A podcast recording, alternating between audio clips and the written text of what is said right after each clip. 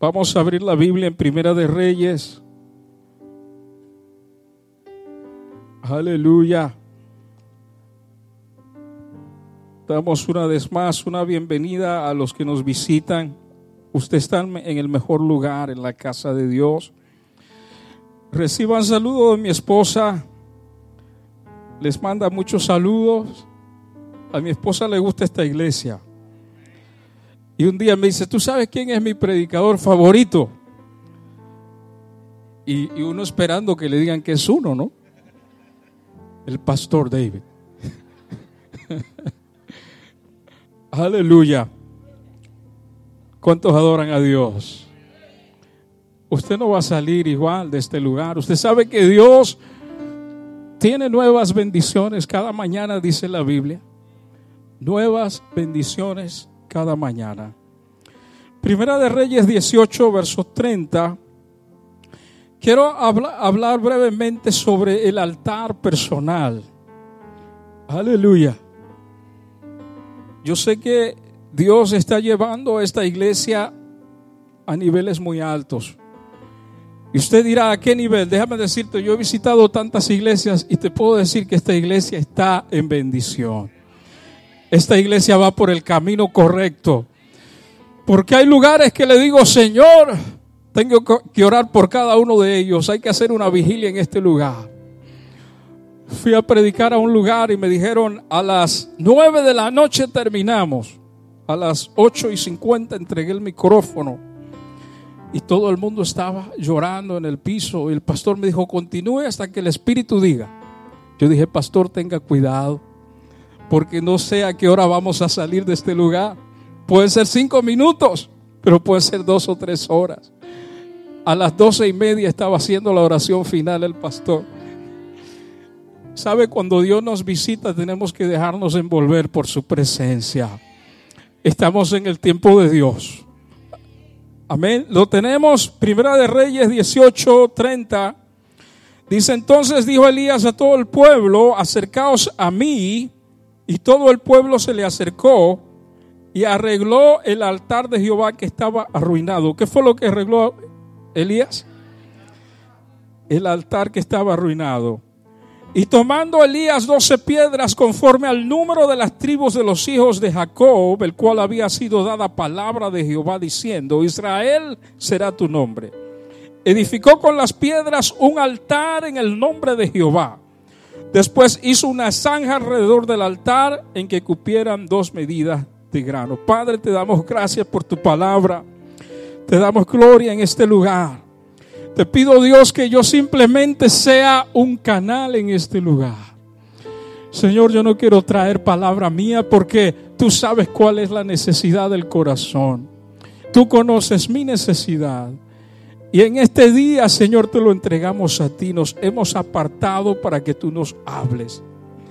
A veces hablamos nosotros, pero ahora creemos que tú nos hables a nosotros a través de tu palabra. En el nombre de Jesús. Amén. Denle un aplauso fuerte al Señor. Aleluya. Pueden tomar sus lugares.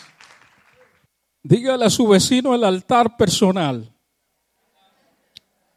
el altar personal. ¿Cuántos arreglaron ese altar personal? Gloria sea el nombre del Señor. ¿Sabe que en el tiempo de Acab, yo digo que Elías era uno de los hombres más buscados?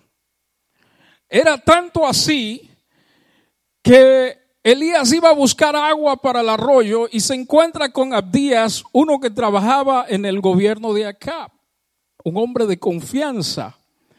Y cuando se encuentra con él, le dice Elías a Abdías, dile acá que estoy aquí, que deje de buscar. Entonces Abdías da un dato muy importante y dice él, tú no sabes que a ti te andan buscando para matarte. Es que, es que él había, yo creo, salido en primera plana. Vivo o muerto, damos recompensa por Elías. Pero a Elías no le importaban las noticias. Elías sabía que el pueblo de Dios estaba pasando momentos difíciles. Quizás hoy aquí hay personas que estén pasando momentos difíciles. Pero déjame decirte que lo importante es que Dios esté contigo en ese momento difícil. Elías sabía que Dios estaba con él. ¿Cuántos saben que Dios está contigo? Entonces Abdías le dice, tú no sabes que te andan buscando, ¿cómo voy a ir yo a presentarme delante del rey y decirle que tú estás aquí y te van a matar? Es más, dice Abdías, él ha enviado delante de reyes y de naciones. Y toda, todos esos lugares que Él te ha enviado a buscar, dice que eh, ellos iban y preguntaban si Elías estaba ahí. Y cuando decían que Elías no estaba en esa ciudad o en esa nación, el rey dice que hacía jurar a esa nación, juren que Elías no está aquí. No era suficiente que ellos dijeran que Elías no estaba en ese lugar. ¿Sabe? El enemigo quizás puede ser que te esté persiguiendo, que te esté buscando, que se haya levantado como río, que hayan venido malas noticias, que se hayan salido de tus manos. Pero cuando tú sabes que Dios va delante de ti peleando cada batalla, abriendo el camino, Dios le habla a Elías, le dice, levántate y preséntate delante del rey porque hoy va a caer lluvia en este lugar, no había llovido. Hoy va a caer gracia, hoy va a caer presencia en esta casa, aleluya. ¿Sabes que Elías no tenía temor de acá porque él conocía a su Dios? El Dios de acá eran los Baales, era su esposa Jezabel que había mandado a matar profetas. ¿Sabe? El enemigo ha mandado a matar tus sueños. El enemigo ha enviado para que tu salud sea afectada. El enemigo ha enviado para que te digan una mala noticia cuando salga el examen médico, pero déjame decirte, recházalo en el nombre de Jesús. Recházalo en el nombre de Jesús, porque Dios tiene buenas noticias para su pueblo. Aleluya. ¿Qué dice su palabra? Que su pueblo no tendrá temor de malas noticias. Así que si no viene de Dios, usted diga, lo rechazo. A veces mi suegra dice, renuncio, cuando escucha algo que no le gusta. Ella dice, renuncio, no lo recibo. y yo digo, eso es, eso es correcto, porque cuando están eh, atentando contra nuestro espíritu, con nuestra alma, usted siente un impacto en el corazón. Hay palabras que vienen del mismo infierno, por eso hay personas que salen tristes o simplemente mueren en una eh, camilla de hospital porque vino el doctor y dio una noticia que su espíritu no pudo aguantar. Tú sabes que las batallas se ganan primero en el mundo espiritual. Nosotros ganamos nuestras batallas primero en el mundo espiritual y después en el mundo físico. Por eso es que cuando Jesús se aparece para visitar a Lázaro, Usted sabe la situación que se había armado. Señor, llegaste tarde. Te mandamos a buscar, mandamos un correo express. Esto era para que llegaras un par de días antes. ¿Para qué vienes ahora, Señor? Ya hicimos hasta café por el muerto. Tomamos té, no sé qué hacen en su país, comimos pancito.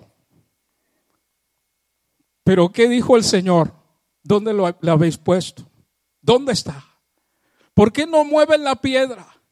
Porque ellos no habían entendido que había llegado la misma presencia gloriosa de nuestro Dios. Tú sabes que la presencia de Dios es respuesta a tus oraciones.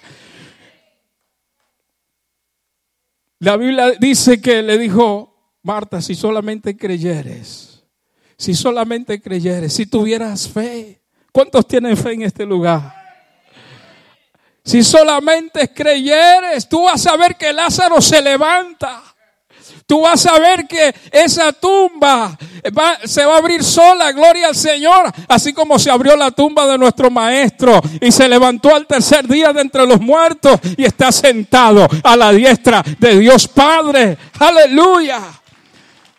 Y sabe, el Señor está mirando a ver si hay alguien que le adora con fe. Porque hay muchos muertos que van a ser resucitados. ¿Tú crees que Dios llegó tarde? El Señor va a resucitar muchas cosas en ti. El Señor va a empezar a resucitar sueños. Nosotros todo lo medimos por el tiempo. Es que estoy llegando a los 40, 50, 60. Algunos dicen, ya me estoy por morir. Algunos le cuentan su vida por porcentaje. Me queda 20% de vida. Usted no mida la distancia. Si Dios quiere hacer algo contigo hoy o mañana, Él lo hace porque Él es Dios. Aleluya. Y si el Señor tiene que resucitarte para cumplir su propósito en tu vida, el Señor te resucita. Aleluya. ¿Cuántos adoran a Dios en este lugar? Elías no estaba preocupado. Elías, te andan buscando, le decía Díaz, ¿cómo voy a ir yo delante del rey a decir que tú estás aquí? Me libre Dios de semejante pecado. Elías le dijo, no te preocupes. Solo faltaba que dijera, si es que tú no conoces el Dios que yo conozco, ¿cuál es tu temor? El Dios que yo conozco echa fuera el temor. El Dios que yo conozco abre las puertas. El Dios que yo conozco hace llover cuando no hay lluvia. Este pueblo va a recibir una lluvia del cielo. Aleluya. ¿Cuántos quieren esa lluvia del cielo en este lugar? Nosotros necesitamos la lluvia del Espíritu cuando nos encontramos con la presencia. La samaritana teniendo su conversación con el Señor y empieza así, sí, es que viene el Cristo. Por ahí vienen uno de que hablaron nuestros padres. Pero Jesús inmediatamente le dice, yo soy el que habla contigo. Yo soy el que habla contigo. Y el Señor te dice, yo soy el que habla contigo. Habla con el maestro, que el maestro te va a hablar a ti. Aleluya.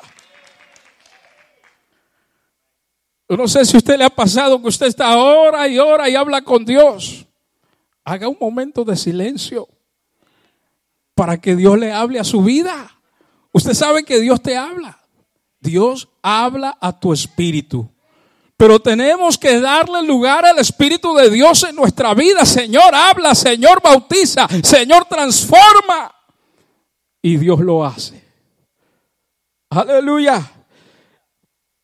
La palabra que leímos dice, entonces dijo Elías a todo el pueblo, acercaos a mí.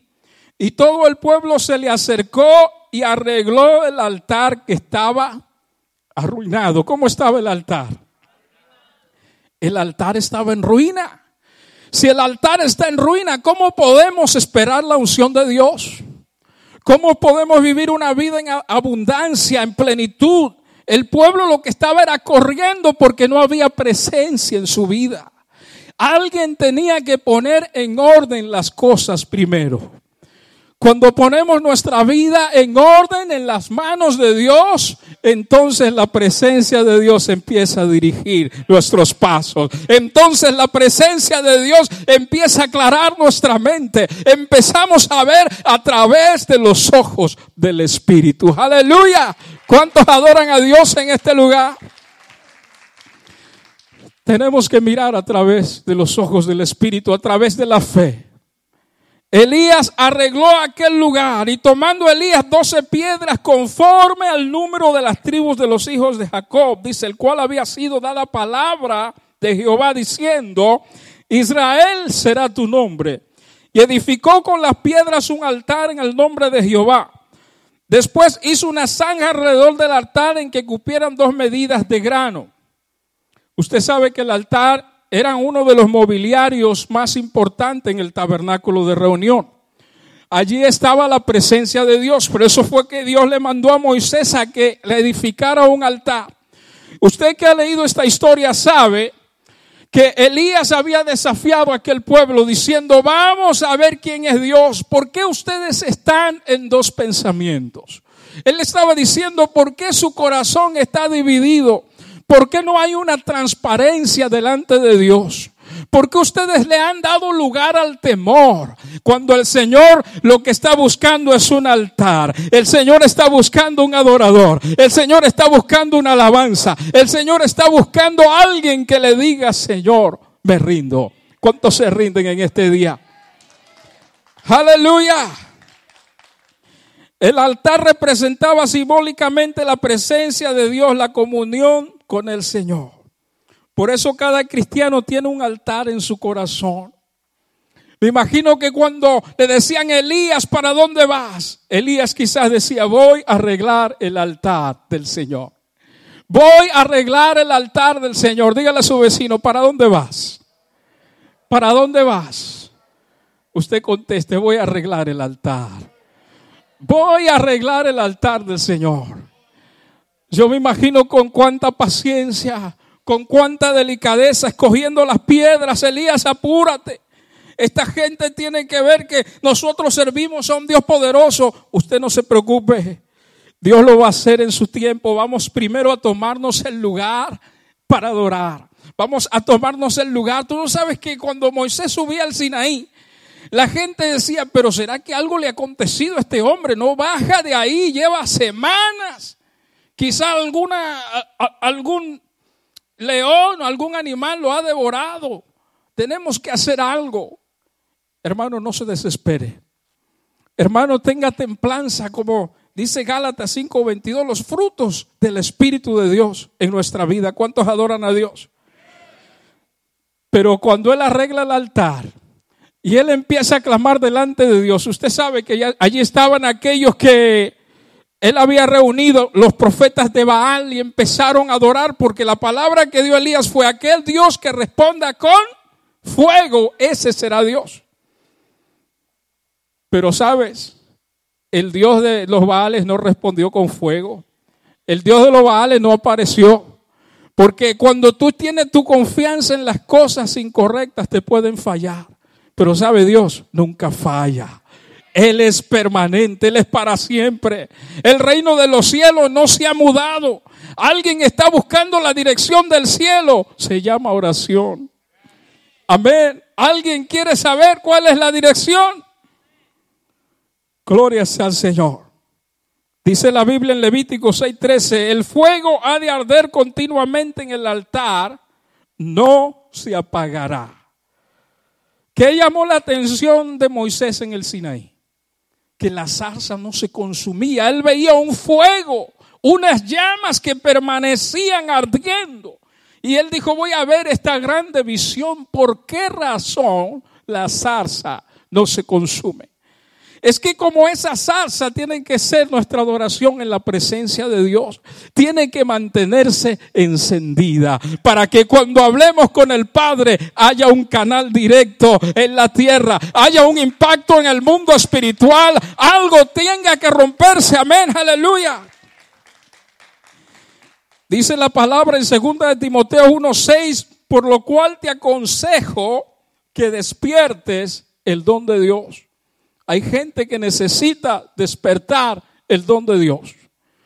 Pastor, es que no estoy listo o no estoy lista para dirigir, o no estoy listo para lo otro. ¿Y quién le dijo a usted que Dios llamó a gente lista?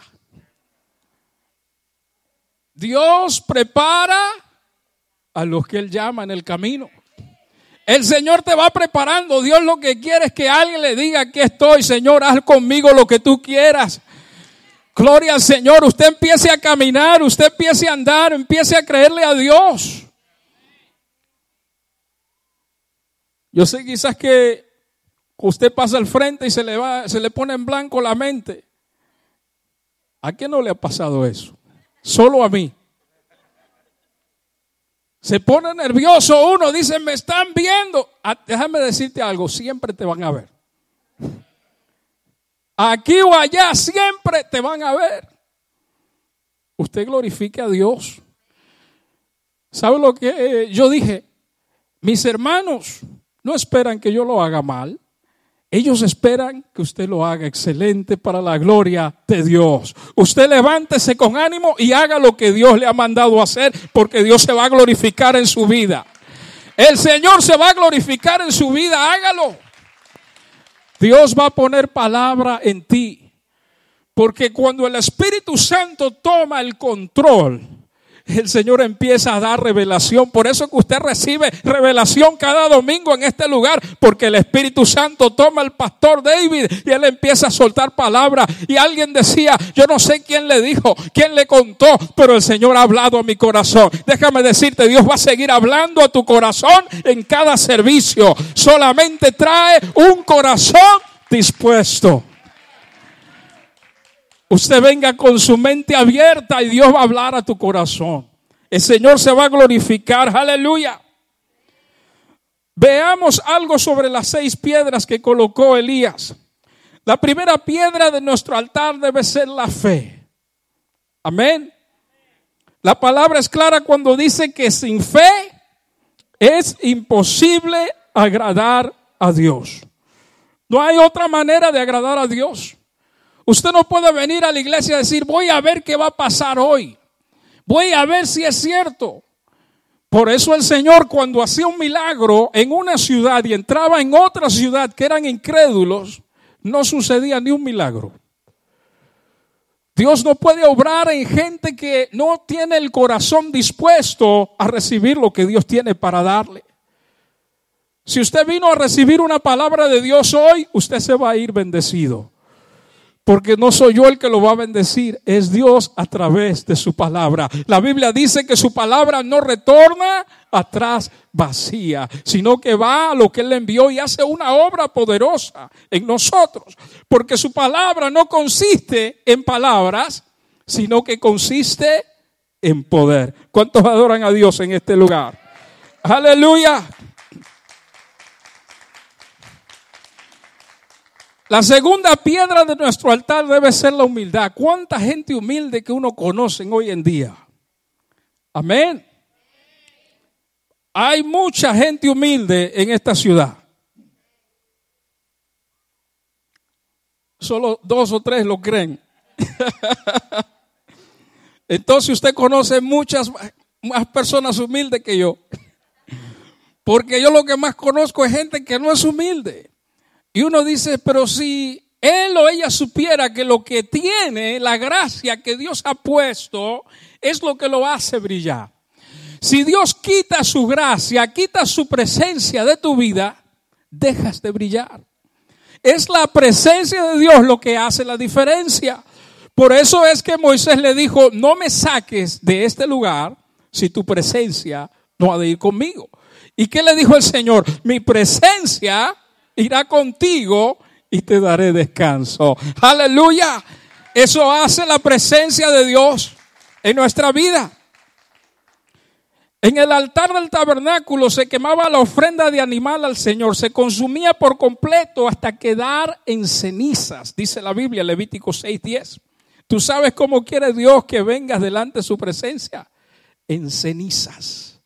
Dios quiere que tú vengas deshecho, rendido. Señor, aquí estoy en cenizas, porque cuando somos consumidos por su presencia, entonces Dios saca la esencia de nosotros y podemos brillar delante de Él. Aleluya, ¿cuántos lo adoran?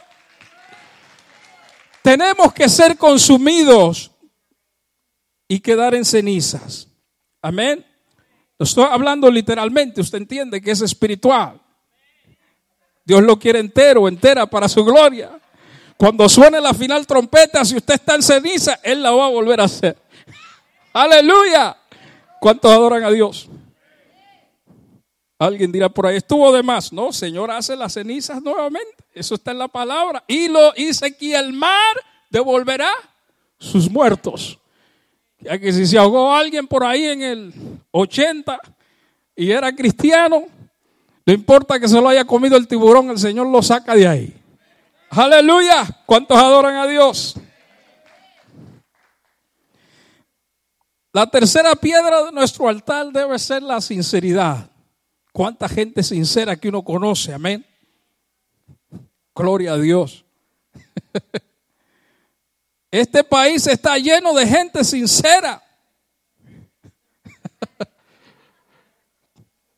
Y los que no sean sinceros los vamos a tener que bautizar de nuevo, ¿verdad, pastor?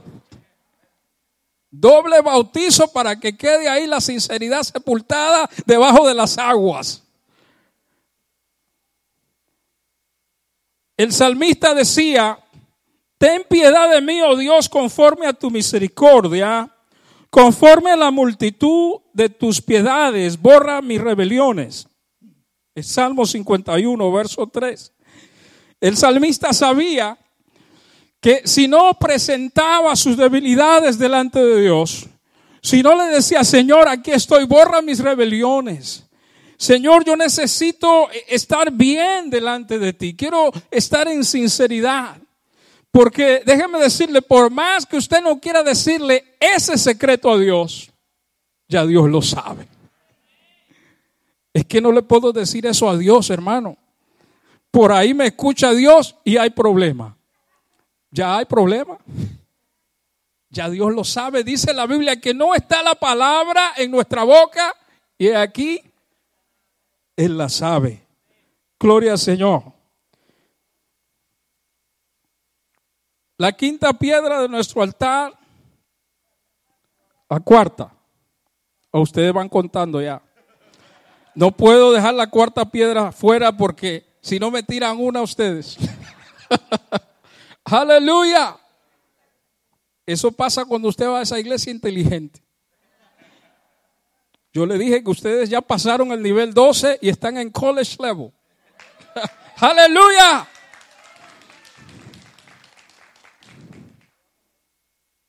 La cuarta piedra de, nuestra, de nuestro altar es la oración. Apocalipsis capítulo 8, verso 3 dice, otro ángel vino entonces y se paró en el altar con un incienso de oro y se le dio mucho incienso para añadirlo a las oraciones de todos los santos sobre el altar de oro que estaba delante del trono. Imagínate que hay un altar de oro en el trono de Dios. Y cuando la iglesia empieza a clamar, dice que el Señor le da un incienso al ángel para que engrandezca las oraciones de sus santos. Yo cuando leí eso dije, wow, qué tremendo. Cuando usted ora, cuando usted adora, y eso sube al altar de oro, al aquel trono, hay un ángel que derrama incienso sobre esa oración. Y yo, yo me imagino como una explosión en los cielos de aroma agradable en la presencia de Dios. Y ese debe ser el perfume de tu alabanza cuando lo adoras, cuando clamas, porque en el cielo tiene que derramarse incienso sobre tu oración. Qué maravilloso es saber eso, hermano. Que cuando usted clama, es como que va subiendo así por un canal especial y llega hasta la presencia de Dios. Y quizás Dios le dice al ángel, no, no, no, derrama más incienso porque me está adorando. Derrama más incienso porque aunque está en una cama, está cantando. Aunque le han dado una mala noticia, sigue adorando a aquel que vive y reina para siempre. Derrama incienso sobre esa oración.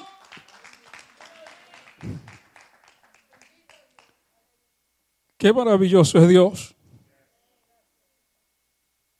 ¿Cuántos quieren que el ángel derrame incienso sobre su oración? Yo pensaba que solo era yo, pero somos todos. Amén. Yo quiero que él derrame incienso sobre mi oración. Que sea agradable.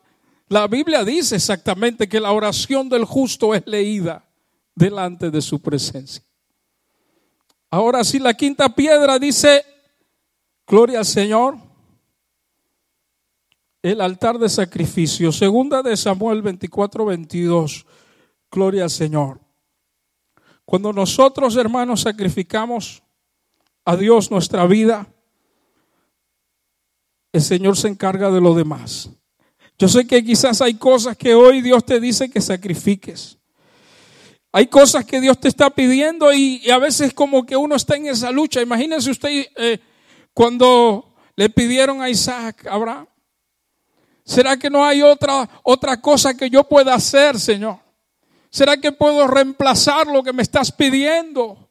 ¿Será que puedo hacer algo diferente? Cuando usted se sacrifica para Dios, cuando usted sacrifica, Señor, lo entrego.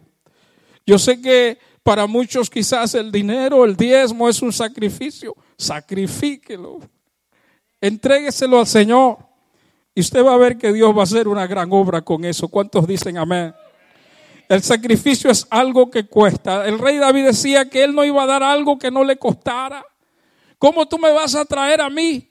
Mira, dale esto al Señor. Entonces no te está costando nada. ¿Usted cree que le va a costar que alguien le diga, mira, estos 100 dólares, tírale la ofrenda? Fácil. Pero cuando usted se lo ganó trabajando, sudando, escuchando ahí las voces de, a veces le dicen anticristo a algunos jefes. Usted empieza a decir, no, pero es que esto me costó mucho, pero eso que te ha costado es lo que Dios te está pidiendo, porque Dios te va a bendecir, Dios te va a levantar, iglesia. Usted está caminando en otro nivel. En cualquier otro lado me pude haber saltado el punto 4, menos en New. Gloria al Señor. La sexta piedra de nuestro altar es la alabanza. ¿Cuántos trajeron alabanza en este lugar? Un sacrificio de alabanza. Qué maravilloso es adorar a Dios. Cuando la presencia de Dios te visita en tu auto, cuando tú empiezas a adorar, usted quizá a veces no se quiere bajar para entrar a, donde iba, a la tienda. Y sabes, porque ese es un momento donde Dios está tratando contigo.